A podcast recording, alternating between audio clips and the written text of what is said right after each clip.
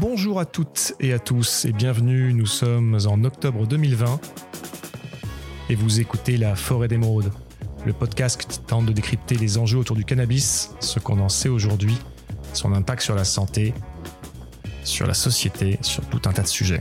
Je suis Oncle Charlie et aujourd'hui je suis accompagné d'Adrien. Bonjour Oncle Charlie. Bonjour Adrien. C'est parti. Cette semaine, nous allons vous parler des différents modes de consommation qui existent autour du cannabis, leurs risques, leurs avantages, et nous allons le faire dans une démarche de réduction des risques et des dommages. Alors, qu'est-ce que, que la réduction des risques et des dommages? Ben, Ça reviendrait à dire que tous les modes de consommation ne se valent pas. Certains sont plus nocifs pour la santé que d'autres. Certains sont plus, beaucoup plus légers. Qu'est-ce qu'il en est? Quels sont-ils? Mais d'abord, un petit laïus sur ce qu'est la réduction des risques et des dommages, également appelée la RDRD. Alors pour le dire en peu de mots, c'est une politique qui est inscrite dans la loi, et ça c'est pas un, point anodin, et qui s'imprègne d'humanisme, de science et de pragmatisme. La consommation de produits psychoactifs, alors tels que l'alcool, le tabac ou d'autres drogues, comporte des risques sanitaires et peut provoquer des dommages sociaux. La réduction des risques et des dommages, la RDRD, sans nier le caractère illicite de certains usages, permet de considérer l'addiction comme une maladie chronique. Et donc elle s'adresse également aux personnes non dépendantes dont les pratiques s'avèrent particulièrement dangereuses. Elle reconnaît que l'arrêt de la consommation n'est pas possible pour certaines personnes, à certains moments de leur trajectoire, et qu'il faut alors mobiliser des leviers pragmatiques et adaptés pour améliorer leur qualité de vie. Née en France au début des années 90, elle a abouti entre autres à l'ouverture de salles de consommation à moindre risque, SCMR, également connu hélas sous un nom plus accrocheur, la salle de shoot, un nom qui stigmatise et qui ne rend hélas pas hommage à l'intérêt d'un tel dispositif, à savoir accompagner, informer, prévenir, dans le but d'aider les personnes ayant des problèmes de consommation de certains produits à sortir de celle-ci lorsqu'elle est incontrôlée et dangereuse pour aller soit vers un usage qui l'est moins, moins dangereux, moins problématique, voire un sevrage progressif. C'est Marisol Touraine en 2014 qui a relancé le dispositif avec tout le débat qui s'en est suivi. Alors le lien avec le cannabis, on va tout simplement, beaucoup ignorent ou méconnaissent la diversité des modes de consommation et l'impact de chacun. Je propose d'en faire un petit tour d'horizon très vite à travers les trois grandes familles qu'on pourrait euh, qui, sortent un peu du lot. Ces familles, il y en a trois, comme je vous le disais. Il y a l'inhalation, tout ce qui passe par les voies orales. Euh, il y a l'ingestion, tout ce qui se mange, tout ce qui, euh, qui s'avale. Et en fait, il y a l'application transdermique. Pour résumer, c'est tout ce que vous mettez sur la peau. Alors pour commencer, la famille qui est la plus connue, c'est euh, tout ce qui est lié à la fumette, comme on l'appelle, au fait de fumer, donc de brûler du cannabis, que ce soit sous forme de résine, euh, sous forme d'herbe, mélangée, pure, dans une pipe, dans des feuilles à rouler, euh, dans des bangs, ces petits dispositifs euh, en verre ou en plastique avec un petit réservoir d'eau. Donc tout ça, on va le classer, dans la catégorie je fume avec de la combustion. Ensuite, on pourrait dire je fume avec de la vaporisation. Voici ces deux sous-familles. Donc la combustion, qu'est-ce que ça implique? Ben, ça implique euh, une flamme qui va souvent être un briquet, une allumette, avec tous les produits qu'on pourrait retrouver in fine dans ce qu'on fume, euh, ben, du butane pour, le, pour les briquets, du soufre pour les allumettes. Et ça, on s'en rend pas compte, mais lorsqu'on allume euh, une cigarette de cannabis, un joint, euh, ben c'est ce qu'on consomme également à chaque fois qu'on rallume. Le simple fait de brûler un végétal, que ce soit du tabac, alors pour le tabac, on sait tous ce qu'il en est, hein, aujourd'hui que c'est très nocif pour la santé, ça fait plus débat, mais en termes de végétal, donc que vous, que vous brûliez de la résine ou que vous brûliez de l'herbe, même pure, ça va générer du dioxyde de carbone. Et ça, idem, c'est pas bon pour les poumons. Donc l'idée que euh, fumer euh, un joint, euh, ce qui apparaît dans beaucoup de pays comme la dernière chose à faire, mais en France, c'est vrai qu'on beaucoup de consommateurs suivent ce mode-là. Ben, c'est vraiment à éviter. Ne rien mélanger avec son herbe et avoir conscience que lorsqu'on brûle de l'herbe, ben c'est via un processus de, combustion, ça génère une nuisance au niveau des poumons, ce qui à terme n'est pas, euh, voilà, n'est pas indolore, n'est pas anodin. Donc, pour éviter de générer des maladies pulmonaires obstructives chroniques, hein, ce qui sont euh, les termes employés par les médecins, on est passé, pour tout ce qui est fumette, à de la vaporisation. Alors qu'est-ce que c'est? Il faut savoir que les principes actifs, les cannabinoïdes, pour être assimilables, passent par une source de chaleur. Donc quand il y a de la combustion, quand il y a une flamme, c'est celle-ci. Sinon, on peut chauffer soit par convection, par conduction. Vous avez des plaques chez vous qui sont peut-être à conduction, une surface chauve, vous pesez votre produit dessus. À partir d'une certaine, certaine, température, qu'est-ce qui se passe? Eh ben, En fait, les cannabinoïdes, les principes actifs, les terpènes de la fleur ou de la résine se détachent et vous pouvez les assimiler. Donc, au lieu d'aspirer de, la fumée, on inspire de l'air chaud. C'est très frustrant pour des personnes qui fument euh, pour d'autres, bon, ben c'est euh, même titre que respirer, c'est de, l'air chaud, on recrache très peu de fumée, mais là c'est beaucoup plus léger pour les poumons et c'est un des modes de consommation qui est, par, exemple recommandé par pas mal de médecins pour euh, ben, euh, s'orienter vers un mode de consommation qui est beaucoup plus léger pour la santé. C'est un mode, la vaporisation, qui est de plus en plus à la mode. On trouve plein de petits ustensiles sur le web ou dans des boutiques spécialisées de vapotage. Donc c'est euh, comme des grosses résistances. Hein, qui vont chauffer entre 180 et 220 degrés. Et si aujourd'hui on fume, euh, en tout cas on souhaite inhaler du cannabis, c'est le mode de consommation vers lequel il faut aller si on veut avoir un impact beaucoup plus léger, voire quasi nul sur la santé. La cigarette électronique, elle entrerait dans ce, dans cette catégorie-là Alors c'est un bon point parce que c'est vrai que c'est pas couvert. Donc euh, une cigarette électronique avec du concentré, donc de e-liquide. Aujourd'hui, euh, le concentré de cannabis tel qu'on peut retrouver sur certains marchés, notamment aux États-Unis ou au Canada, euh, c'est pas des liquides, il y a beaucoup moins d'autres d'autres adjuvants, d'autres mhm. substances qui sont mélangées avec ceci. Donc il y a des extractions qui sont au butane, au CO2, mais on reste sur, on va dire, pas le produit pur. Donc c'est mieux que de fumer, mais c'est moins bien que de vaporiser le produit directement. Et sans parler des qualités qui peuvent être un peu hétérogènes qu'on peut trouver alors sur les marchés où c'est légalisé, euh, d'un vendeur d'une marque à l'autre. Il faut vraiment s'assurer euh, de la manière dont a été réalisé le concentré et de ce qu'il y a dedans, au même titre qu'on va s'assurer que euh, les fleurs ont bien été cultivées sans pesticides, sans OGM et ainsi de suite. Donc ça, c'est pour résumer, c'est ces deux principaux modes de consommation. Est-ce que vous voulez fumer, inhaler du cannabis? Soit je fume, je brûle, et là, on est dans le, euh, le mode à éviter. Soit je vaporise, et là, euh, bon, entre les deux modes de consommation, le deuxième est beaucoup plus léger et beaucoup plus à, à, prescrire. Ensuite, Deuxième mode de consommation, c'est l'ingestion. Donc c'est, euh, bah, je prends des spice cakes, je prends des bouts de chocolat qui font rire, au THC, au CBD, je prends des gélules, je prends du spray. Et je vais euh, ben, soit euh, faire passer ça par mon système digestif, soit par mes muqueuses, euh, par, les muqueuses de la bouche, sous la langue. Là, c'est un mode de consommation qui est beaucoup plus léger, qui parle beaucoup plus aux personnes qui ne souhaitent pas fumer, qui ne souhaitent pas recommencer à fumer, parce qu'on ne touche pas du tout les poumons. Là, c'est, euh, euh, on va dire, euh, le mode de consommation qui peut aussi générer le plus d'expériences diverses, du bon trip au bad trip. le problème de l'ingestion, c'est la temporalité. C'est-à-dire que quand vous mangez quelque chose, vous avez des effets qui vont se faire sentir au plus tôt dans les 45 minutes à une heure, le temps que ça passe par l'estomac, que ça passe par le foie et que, vous commencez, et que vous commenciez à, à l'assimiler. Là où l'inhalation, dans les quelques minutes qui suivent tout au plus, vous, ressentez les effets et ils vont disparaître au bout d'une heure à deux heures quasi intégralement. Un autre point d'attention, c'est aussi peut-être l'intensité, enfin le, dosage, non? Parce que quand on ingère quelque chose, ça peut être tout petit, mais ça peut être très fort. Là où en fumée, euh, c'est peut-être plus. Euh, bah, c'est un point important et qui génère beaucoup d'expériences variées sur le sujet. C'est-à-dire que euh, lorsque vous inhalez du cannabis, c'est plus simple de voir où est-ce que vous en êtes, parce que vous ressentez très vite les effets, et de savoir est-ce que vous continuez, est-ce que vous arrêtez. Là où, une fois que vous avez mangé, comme l'effet est à, retardement, on se reparle dans une heure. Si ce n'était pas la bonne dose, vous êtes pris. Et là, on est sur des cycles beaucoup plus longs. Là, on est sur, en tout, entre la prise et la fin des effets, parfois sur 3 à 4 heures. Donc quand c'est pas la bonne dose, oui, c'est plus problématique que lorsque vous êtes parti pour une heure euh, de trip, de trip ou en tout cas d'effet ressenti. Euh, un autre problème également, enfin en tout cas un autre point à avoir à l'esprit quand vous mangez, euh, quand vous inhalez du cannabis et vous le fumez une unité 1 de cannabis et que vous la brûlez, ça fait peut-être 0,8 in fine d'assimiler dans le corps. Lorsque vous, vaporisez unité 1, ça fait quasiment 1 dans le corps. Lorsque vous mangez unité 1, ça fait 1, quelque chose. Donc c'est un peu plus fort que lorsque vous inhalez. Pourquoi? Ben, C'est simplement en passant par le foie, vous avez un, travail moléculaire qui se fait euh, et qui rend plus puissant le THC. Ce qui donne souvent euh, ben, des effets un peu plus diffus, un peu plus euh, importants en, en quantité, en proportion en tout cas ressenti que lorsque euh, lorsqu'on inhale du produit.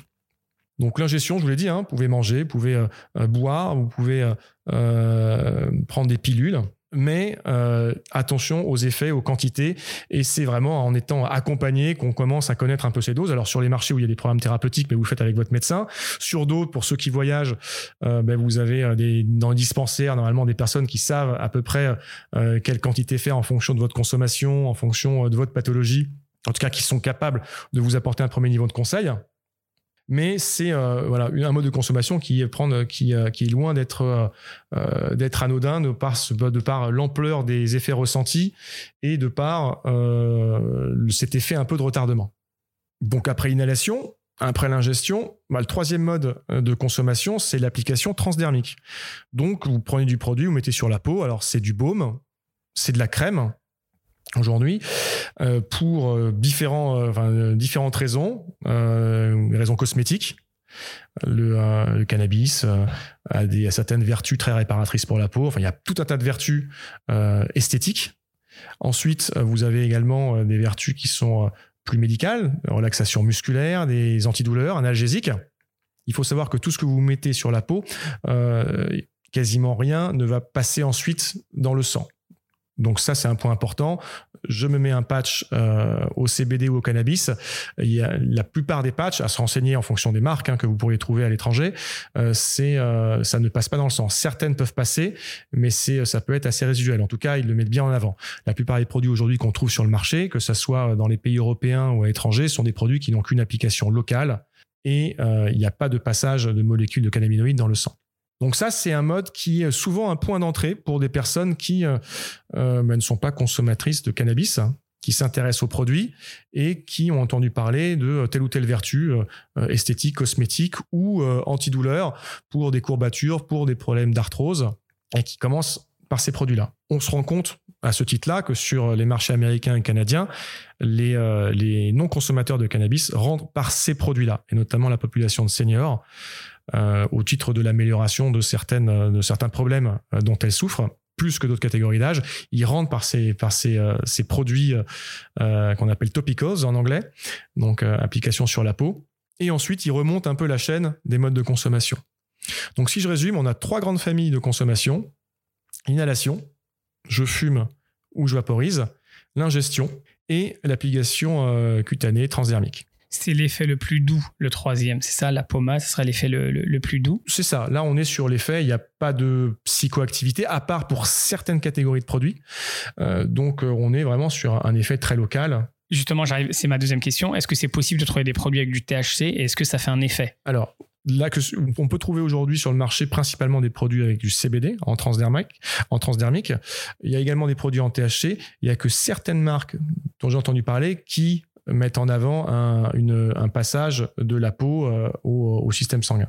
Et euh, la même question pour le premier, pour fumer. Est-ce que c'est possible d'avoir euh, de fumer quelque chose qui n'a pas de THC que du CBD Est-ce que ça fait sens? Oui, alors pour faire un parallèle avec une précédente émission, aujourd'hui, les deux principaux cannabinoïdes qu'on rencontre sur l'ensemble des produits à inhaler, à, à, donc fumer, vaporiser, à ingérer ou à appliquer euh, sur la peau vont être souvent labellisés en fonction de leur taux de CBD, leur taux de THC et, leur, et la combinaison des deux.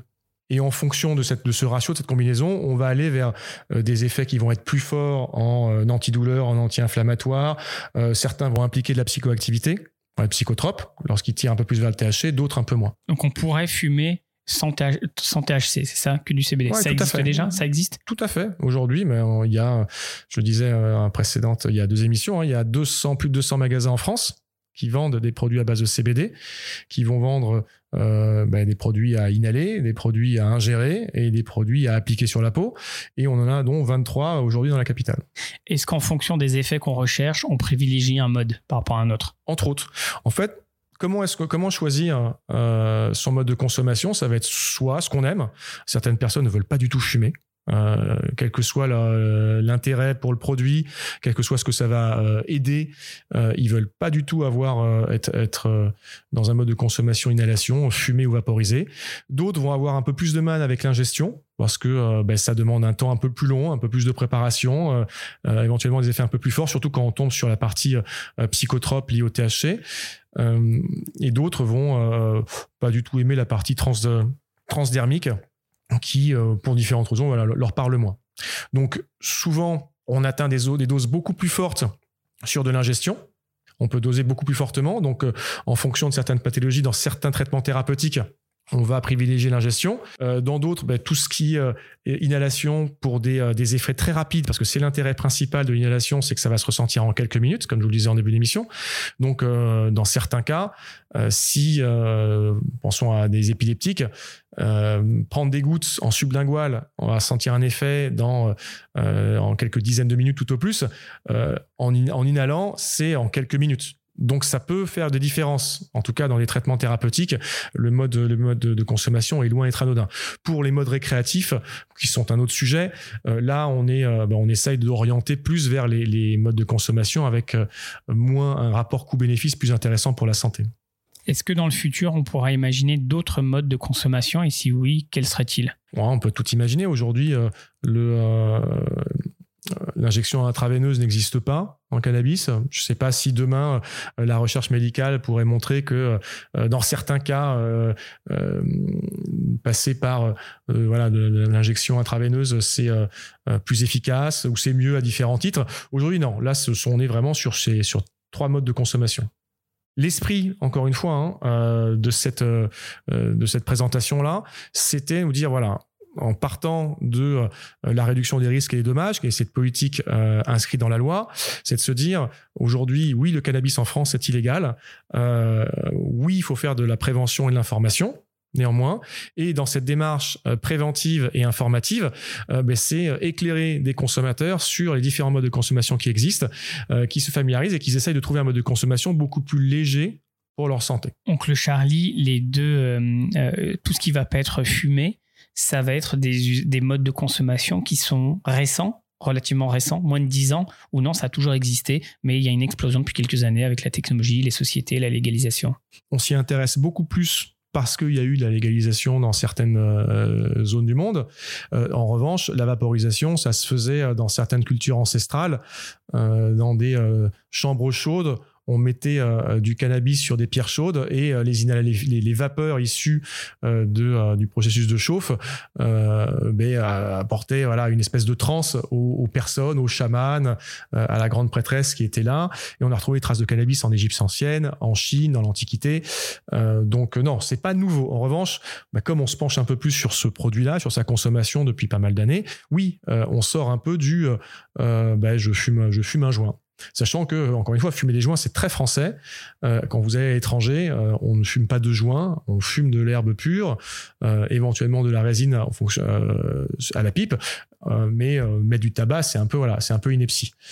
et de là, on a commencé à dériver sur, la, enfin, à reprendre un peu ce qui se faisait en vaporisation et puis l'ingestion, ça a toujours été là, mais ça s'est un peu démocratisé parce que voilà, aujourd'hui, c'est devenu un business dans certains pays. Donc c'est tout pour euh, ce thème-là. J'espère que ça vous a plu. On va pouvoir passer maintenant au mythe de la semaine. Comme à chaque épisode, on va s'amuser à casser un cliché assez fort ancré dans nos esprits. Et euh, cette semaine, bah, je voulais vous reparler d'un thème qui était euh, la hausse de l'insécurité qu'on imagine presque automatique en cas de légalisation bah là, j'ai envie de vous dire, oui, il y a des arguments, une logique qui se tient. Euh, demain, je viens prendre euh, des emplois à des personnes qui vivent du trafic de cannabis du trafic illégal de cannabis, que vont-ils faire? Est-ce qu'ils vont aller euh, bah, trouver un travail et, faire un, 9h, 18h comme beaucoup de monde?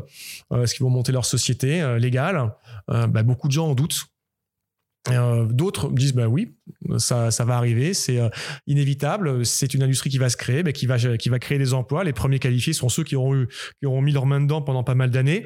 Bon, les deux logiques se se défendent. Moi, j'avais envie de regarder un peu ce qui ce qui s'était observé dans des pays qui ont légalisé et qui sont pas si loin que nous, ou en tout cas qui ont adopté des, euh, des approches beaucoup plus permissives en décriminalisant en tout cas beaucoup plus euh, euh, voilà sans diabolisation et eh ben c'est pas ce qu'on a observé. Alors vous l'expliquer, je ne peux pas vous le dire, je ne peux pas savoir pourquoi, mais en revanche, on n'a pas observé de hausse de l'insécurité, de hausse du crime, de hausse d'attaques à main armée, de hausse de cambriolage.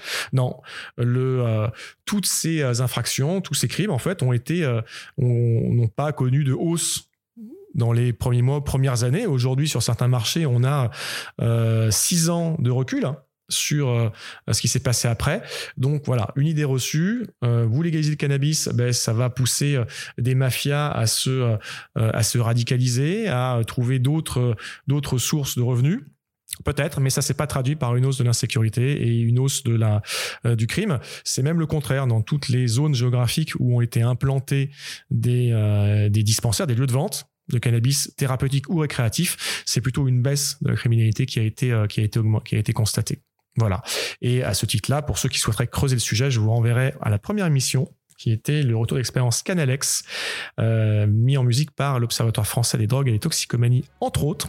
Une étude très intéressante sur le sujet et qui, vous, euh, qui illustrera encore mieux le propos que je viens de porter.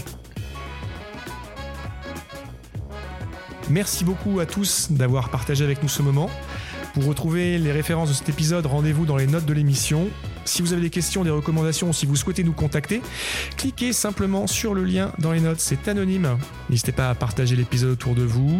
Et si vous écoutez sur Apple Podcast, laissez-nous un petit commentaire et des étoiles, ça fait toujours plaisir. À très bientôt. Merci oncle Charlie, à très bientôt. La consommation de cannabis est illégale et dangereuse pour la santé. Information prévention sur drogue info-service.fr.